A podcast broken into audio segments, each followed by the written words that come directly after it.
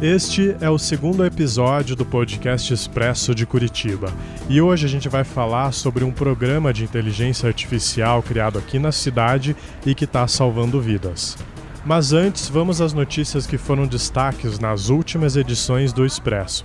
Ah, e os sons de fundo que você está ouvindo vêm da esquina entre a Avenida Vicente Machado e a Visconde do Rio Branco.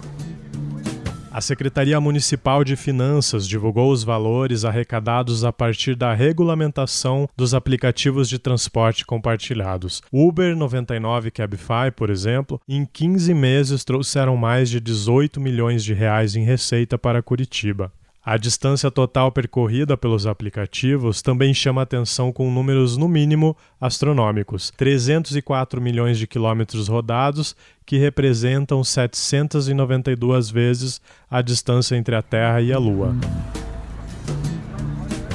Enquanto o subsídio do governo do Paraná para o transporte público de Curitiba e região ainda não foi confirmado, Ratinho Júnior aproveitou para dar algumas ideias para Rafael Greca. Uma delas é a implantação de Wi-Fi nos ônibus da capital, que parece já ter sido adotada pelo prefeito. Em evento recente de entrega de novos ônibus para o sistema de transporte, Greca afirmou que vai trazer Wi-Fi para os veículos. Parecer do Ministério Público de Contas do Paraná pede que a Câmara Municipal de Curitiba reduza o número de profissionais comissionados da casa. Das 317 vagas disponíveis, 312 já estão preenchidas. A taxa de ocupação dos cargos em comissão é bem mais alta do que os cargos efetivos, em que apenas 196 dos 348 previstos estão ocupados. E ainda, falando em Câmara, vale falar do levantamento do número de requerimentos que os vereadores enviaram para a Prefeitura em 2018. Foram 19.606 pedidos protocolados e um recorde nos últimos cinco anos. A principal demanda, com quase 6 mil requerimentos, é para operações tapa-buraco e asfaltamento.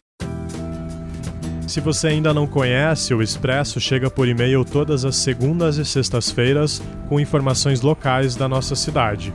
Para assinar grátis, é só acessar oexpresso.curitiba.br. Eu sou Gustavo Panacione e este é o podcast Expresso de Curitiba.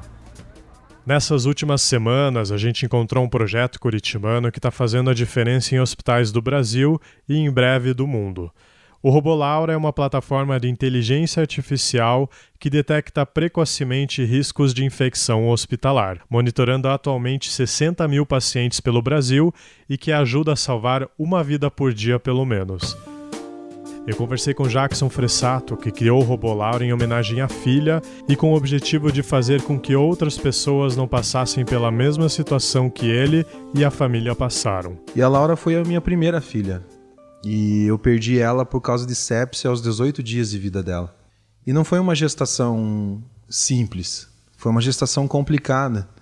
Ela, ela, foi ela não foi planejada para ser concebida, mas ela teve um esforço descomunal e multidisciplinar de várias pessoas para ela poder ser recebida.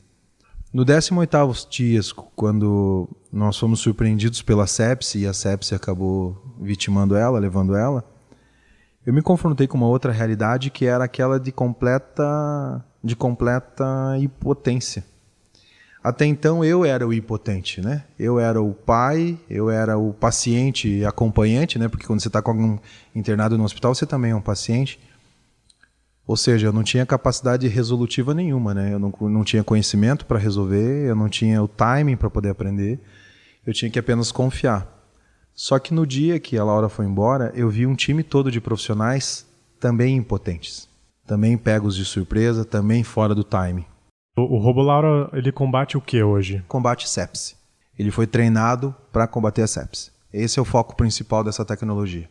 Desde o seu primeiro dia, desde quando eu idealizei ele, desde quando eu fiz os primeiros modelos, desde quando nós transformamos isso em modelagem de inteligência artificial efetiva, como colocamos para rodar, o robô Laura é igual a resolver sepsi. É isso que ele faz.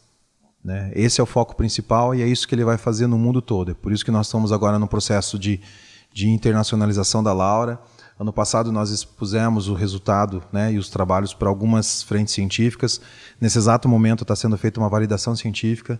Semana passada nós tivemos a nossa primeira publicação científica sobre o robô Laura, onde confirma a capacidade da tecnologia de reduzir o tempo de reação do time operacional, ou seja, desde que eles, desde que eles percebem que tem a disfunção orgânica até a administração do antibiótico, de uma média de 13 horas para 2 horas e 58. Curitiba vai além de apenas um cenário em que todas essas inovações acontecem. Além da operação do Robô Laura estar concentrada toda aqui na cidade, Curitiba também teve papel fundamental na história da filha de Jackson. Se a Laura tivesse passado por essa situação, né, a gente tivesse sabido do problema dela, na cidade de São Paulo, por exemplo, ela nem nasceria, porque no sistema público de saúde de São Paulo, as mulheres que fazem ecografia elas, não sei como está hoje, tá? Pode ter mudado bastante coisa com as últimas gestões, mas até a última vez que eu me informei sobre isso, elas não escutam o batimento da criança e elas não veem a imagem, porque eles precisam acelerar, ou seja, é só o médico que vê isso e ele dá o diagnóstico e a, criança, a mulher sai dali com o que tem que ser feito, né? Ou cuidar, ou resolver e assim por diante. No caso de Curitiba, como Curitiba tem a mãe curitibana, que já faz muitos anos que existe, e eu estou falando agora totalmente fora de qualquer tipo de conceito partidário, tá? Ele é um projeto que existe, é um projeto nosso e ele salva vidas, ele salva pessoas e isso que importa.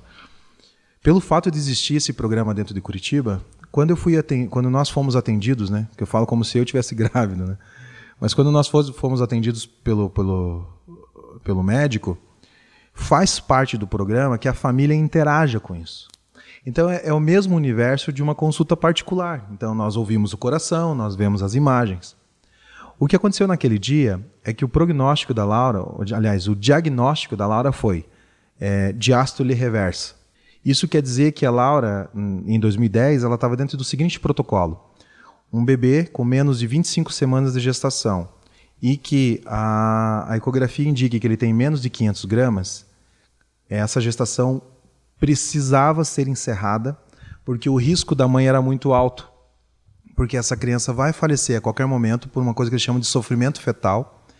E a hora que isso acontecer, a mãe vai entrar em colapso, né? Ela corre o risco de ter uma infecção e tudo mais, porque o corpo dela já está bastante delimitado, é, né, com bastante limitações e nem está sabendo disso. Então, quando acontece isso, o risco é muito alto.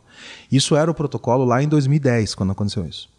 Só que quando o médico sentou na nossa frente, né, e falou bem assim: é, pai, mãe, a situação é essa, eu vou encaminhar vocês agora para um médico obstetra, a gente precisa encerrar essa gestação por causa disso, disso, disso. Aí eu falei para ele bem assim, doutor, eu não sei você, mas eu ouvi um coração batendo na outra sala. Alguém mais, foi só impressão minha ou mais alguém ouviu um coração batendo? Aí, não, eu entendi, pai, mas veja isso. Eu falei assim, eu, eu acredito que a mãe dela está pensando a mesma coisa, e a Josiane concordou comigo. Ou seja, enquanto tiver um coração batendo, a palavra encerrar a gestação não combina na mesma frase. Aí ele balançou a cabeça, ele entendeu a situação, encaminhou a gente para uma assistente social e sim, naquele dia começou uma guerra contra o tempo. A cada dois dias a gente escutava os batimentos cardíacos da criança, a cada dois dias nós visitávamos um médico, ou seja, minha vida parou naquele dia. Minha vida não parou depois que a Laura faleceu, ela parou antes. Ela parou na 21 primeira semana dela. E eu não digo que ela parou, eu digo que ela simplesmente mudou o seu objetivo, ela mudou a sua linha, porque naquele momento o universo passou a dar várias formas de olhar para outras coisas que hoje eu consigo ver com clareza. Então hoje quando eu falo que eu quero levar a Laura para a prefeitura de Curitiba, não é um movimento de negócio ou de oportunidade de exposição, é um movimento de gratidão. Porque se a cidade de Curitiba não tivesse um programa desse, eu não conheceria a Laura nós não conheceríamos a Laura. Essa história não teria surgido. O primeiro hospital a receber a Laura foi o Hospital Nossa Senhora das Graças aqui em Curitiba. Além dele, o Hospital Erasto Gettner também conta com a plataforma e outros cinco hospitais do Brasil. O próximo episódio do podcast Expresso de Curitiba volta daqui 15 dias com outras histórias relevantes aqui da cidade.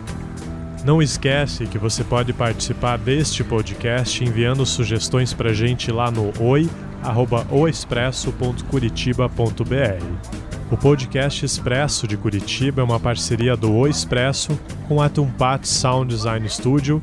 A produção e o desenho de som é de Gustavo Slomp. A idealização e edição de conteúdo ficam por conta de Liz Ferreira, Matheus Clocker e Júlio Rocha.